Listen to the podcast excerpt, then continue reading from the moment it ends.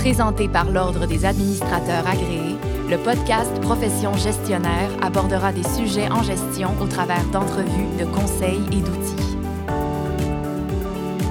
La culture organisationnelle est un élément intangible d'une entreprise.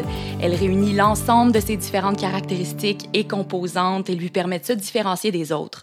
C'est aussi ce qui permet aux collaborateurs de s'y référer, d'y adhérer en partageant des valeurs communes grâce, par exemple, à l'historique de l'organisation ou encore la culture professionnelle des salariés. Comment on fait alors lorsque la culture organisationnelle ne correspond pas ou ne correspond plus aux attentes?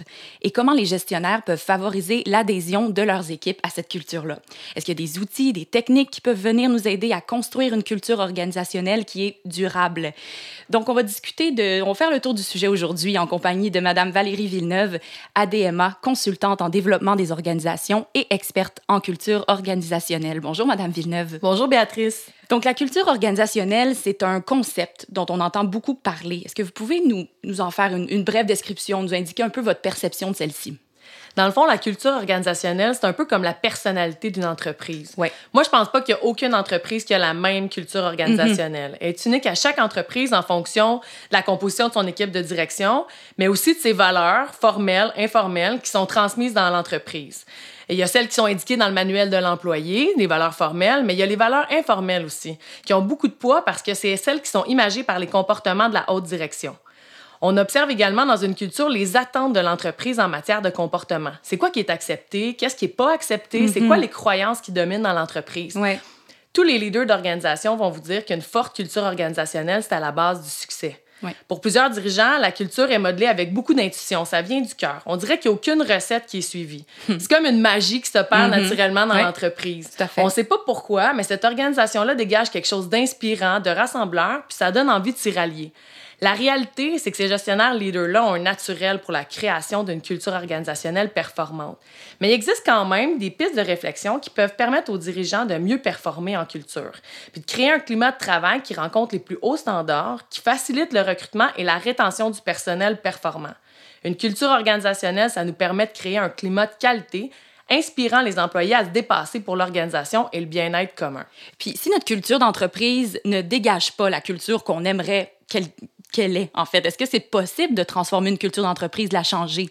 C'est sûr que oui, il est toujours possible de changer sa culture organisationnelle, mais ça nécessite beaucoup de travail, de la constance, mais surtout du temps. Oui, j'imagine. La première chose à faire lorsqu'on souhaite changer notre culture organisationnelle, c'est de se questionner sur ce qu'est-ce qui nous satisfait, puis qu'est-ce qui nous satisfait pas dans notre culture actuelle. Ouais. C'est quoi les valeurs ou les comportements qui ressortent dans notre équipe puis qu'on voudrait changer? Par exemple, si notre équipe dîne jamais ensemble ou que la moitié de notre équipe travaille avec la porte fermée, puis nous, on veut une entreprise plus collaborative et ouverte. Oui. Mais attention, je vous le répète, là, le changement, ça va prendre du temps, Temps, des mois, des Ben oui. années. Ah oui, oui, oui. faut être patient, faut être aligné, mais surtout, faut faire ses devoirs. On voit souvent des dirigeants qui veulent faire des changements de valeurs en apposant des nouvelles valeurs sur un mur ou dans un guide d'employés. Puis Oui, ils, attendent le, ils attendent le miracle. Ouais, c'est mais ça. fiez-vous sur moi, ça, Ça n'engagera jamais le changement. Il Mm. faut comprendre pourquoi. Pourquoi l'heure du dîner se fait en solo devant son ordinateur ou pourquoi Marie-Chantal travaille la porte fermée. Ouais. faut engager les discussions avec son équipe. Une fois les faiblesses déterminées, il faut décider où on veut aller. C'est quoi les valeurs qui sont importantes pour nous? Quels comportements qui sont souhaitables dans notre organisation? Pour ce faire et pour favoriser l'adhésion, je recommande toujours de consulter les, les employés. C'est sûr que c'est en- en- c'est prenant, ça prend du temps, mais au final, fiez-vous sur moi, ça va être payant. Oui, c'est payant. Même si le leader d'une compagnie joue un rôle énorme dans la création d'une culture, c'est l'équipe qui va permettre d'aller plus loin puis de faire en sorte qu'elle va se transmettre au fil des années. Un nouvel employé qui va rentrer va sentir la vibe culturelle dès son intégration avec l'équipe. Puis en consultant les membres de son équipe, ben, ils sont partie prenante du changement qui s'opère. Vous avez beaucoup plus de chances de réussir. Donc, il faut consulter les employés pour obtenir l'adhésion d'une nouvelle culture, d'une culture d'entreprise. Quels moyens sont favorables à une bonne intégration de culture euh, organisationnelle? C'est sûr qu'une une consultation en personne, c'est selon moi le meilleur moyen d'obtenir la rétroaction et les perceptions des gens de notre équipe. Ouais. Les échanges que ça procure vont être riches, ça va pousser les idées beaucoup plus loin. Il faut être réaliste dans la vie. Il y a certains milieux, comme les usines de production, les centres de personnes âgées, on peut pas se permettre d'arrêter nos Mhm. activités pendant Ouais. une ou plusieurs journées pour se concentrer sur la culture organisationnelle avec toute l'équipe.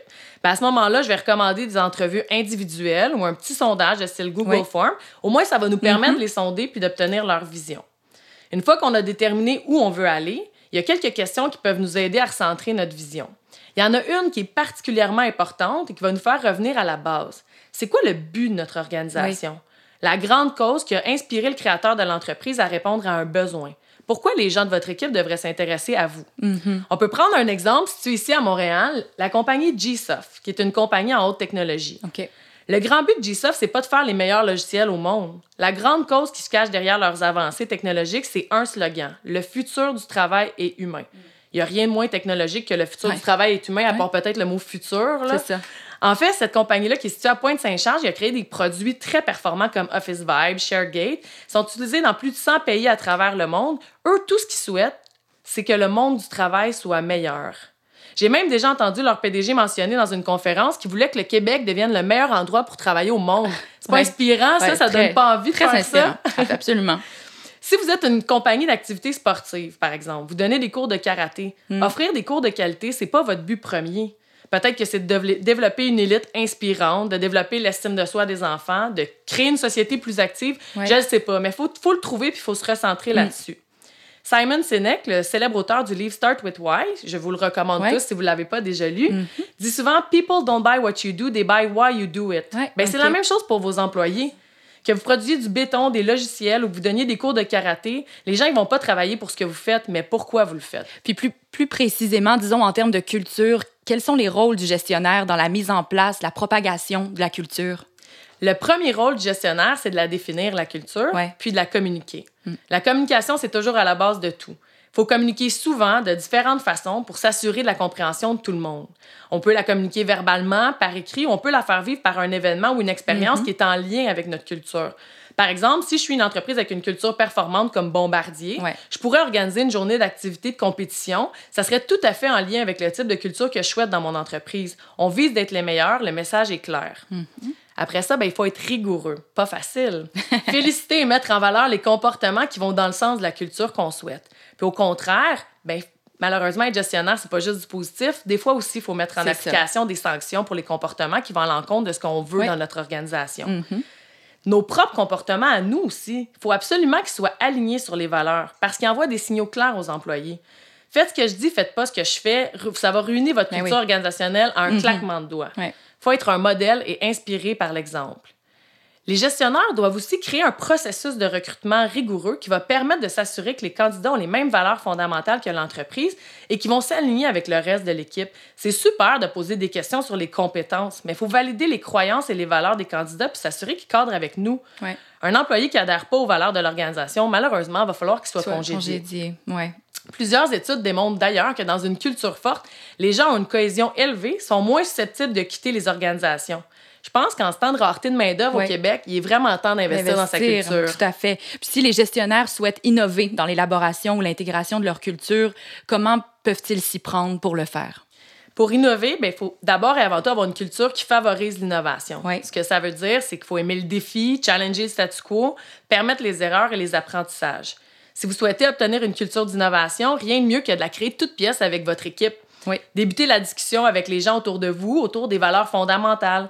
Arrêtez-vous au sens des mots, puis créez ensemble des phrases inspirantes qui vont, qui vont venir de votre collaboration, puis qui vont porter l'ensemble de l'entreprise. Mm. Discutez aussi du plan de communication. Comment on va faire vivre ces valeurs-là au quotidien? On va pas juste les indiquer sur le mur ou dans le manuel. Non. Demandez l'avis de chacune des parties prenantes Oui. de l'organisation aussi sur vos, vos façons de faire, sur la rémunération, sur ce qui pourrait être amélioré dans l'entreprise. C'est une écoute et une transparence qui va vous permettre d'aller tirer le meilleur de votre équipe et de voir les pistes d'avenir. C'est sûr que c'est dur sur le leadership de se faire dire ce qu'on fait de pas correct, mais avec tous ces questionnements-là, ben, on va être capable de vraiment ouvrir la discussion avec notre Mhm. équipe, de les rassembler. Puis comme dans une famille, ben, en étant ouvert et franc, on va arriver à créer un climat idéal qui va propulser notre compagnie, mais surtout qui va engager, Engager. nos employés. Puis est-ce qu'il y a des outils euh, qui existent en ce moment pour nous aider à réfléchir sur notre culture organisationnelle? Il y en a absolument. Je vais vous en recommander deux aujourd'hui. Oui. Dans le fond, vous pouvez commencer avec un exercice stratégique, comme une petite analyse des forces et faiblesses. La première partie de la traditionnelle analyse SWOT ou FFOM en Ah bon. français. Oui. Vous pouvez étudier vos forces et vos, pla- et vos faiblesses dans votre entreprise et déjà, vous allez arriver à des constats intéressants. Sinon, le deuxième outil, il y a le site strategizer.com qui Ah offre bon? un outil qui s'appelle le Culture Map. Il va vous permettre d'identifier c'est quoi vos actions au quotidien, comment vous interagissez à l'intérieur de l'entreprise avec les autres membres de l'organisation. Est-ce qu'on est capable de reconnaître des patterns qui vont guider les comportements dans l'entreprise? Après ça, la deuxième étape, on va identifier les conséquences de ce comportement-là. Les conséquences positives, négatives, réelles ou potentielles. Mm-hmm. Puis l'exercice se termine en identifiant ce qui est facilitateur ou bloqueur dans votre organisation, puis qui incite les comportements positifs ou négatifs des employés. Quelles sont les politiques, les actions, les règles qui influencent vos employés dans leur comportement et par le fait même qui influencent les revenus de votre entreprise. Ces deux outils super performants et révélateurs. Vous pouvez même l'animer vous-même si vous voulez ou faire appel à un consultant externe si vous voulez pousser la réflexion plus loin. Intéressant. En terminant, Madame Villeneuve, comment on peut mobiliser ses employés avec notre culture organisationnelle? Il y a quelques mots-clés qui, selon moi, résument bien, euh, résument bien la culture organisationnelle et comment mobiliser. Pourquoi? faut se connecter, faut connecter nos employés sur notre mission, notre why. Qu'est-ce qui fait que notre entreprise, qu'est-ce qu'elle fait de bien dans la communauté ou dans le monde? Le deuxième, empathie. Il faut baser notre communication sur la transparence et l'ouverture aux autres, permettant à tous d'avoir une opinion et de déjouer les statu quo. Troisième mot, développement. Nous devons offrir aux employés non seulement de s'exprimer, mais de se développer, d'apprendre et de mettre en application leurs apprentissages dans l'organisation.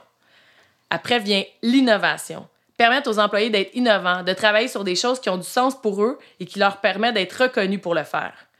Ensuite vient le bien-être. Mm. Faire le bien, bien le faire. S'assurer que nos employés sont bien dans leur environnement de travail. Toujours faire plus pour que leur niveau de bien-être s'améliore. On parle bien sûr du niveau financier, mais aussi le niveau social, et physique qui sont très importants. Mm-hmm. Et le dernier, non le moindre, leadership. Il faut mm-hmm. s'assurer que notre leadership est fort, engagé, puis que tout le monde comprenne qu'il y a un impact sur les points mentionnés plus haut très intéressant. Mais merci beaucoup, Madame Villeneuve, pour votre venue à Profession gestionnaire. Donc, énormément d'informations très intéressantes. Si on devait retenir trois points essentiels dans tout ce que vous nous avez mentionné, donc le, fameux euh, pourquoi, l'empathie, le leadership, il y a, beaucoup d'éléments, mais c'est essentiel de comprendre pourquoi on fait les choses, surtout communiquer pourquoi on le fait aux autres. Euh, l'empathie aussi, être à l'écoute des autres pour les mobiliser, mais pour innover également. Euh, le tout, c'est plus important que la somme des parties, évidemment. Leadership, hein, toujours, comme d'habitude, être un modèle constant pour les membres de notre organisation et les inspirer à toujours être meilleurs.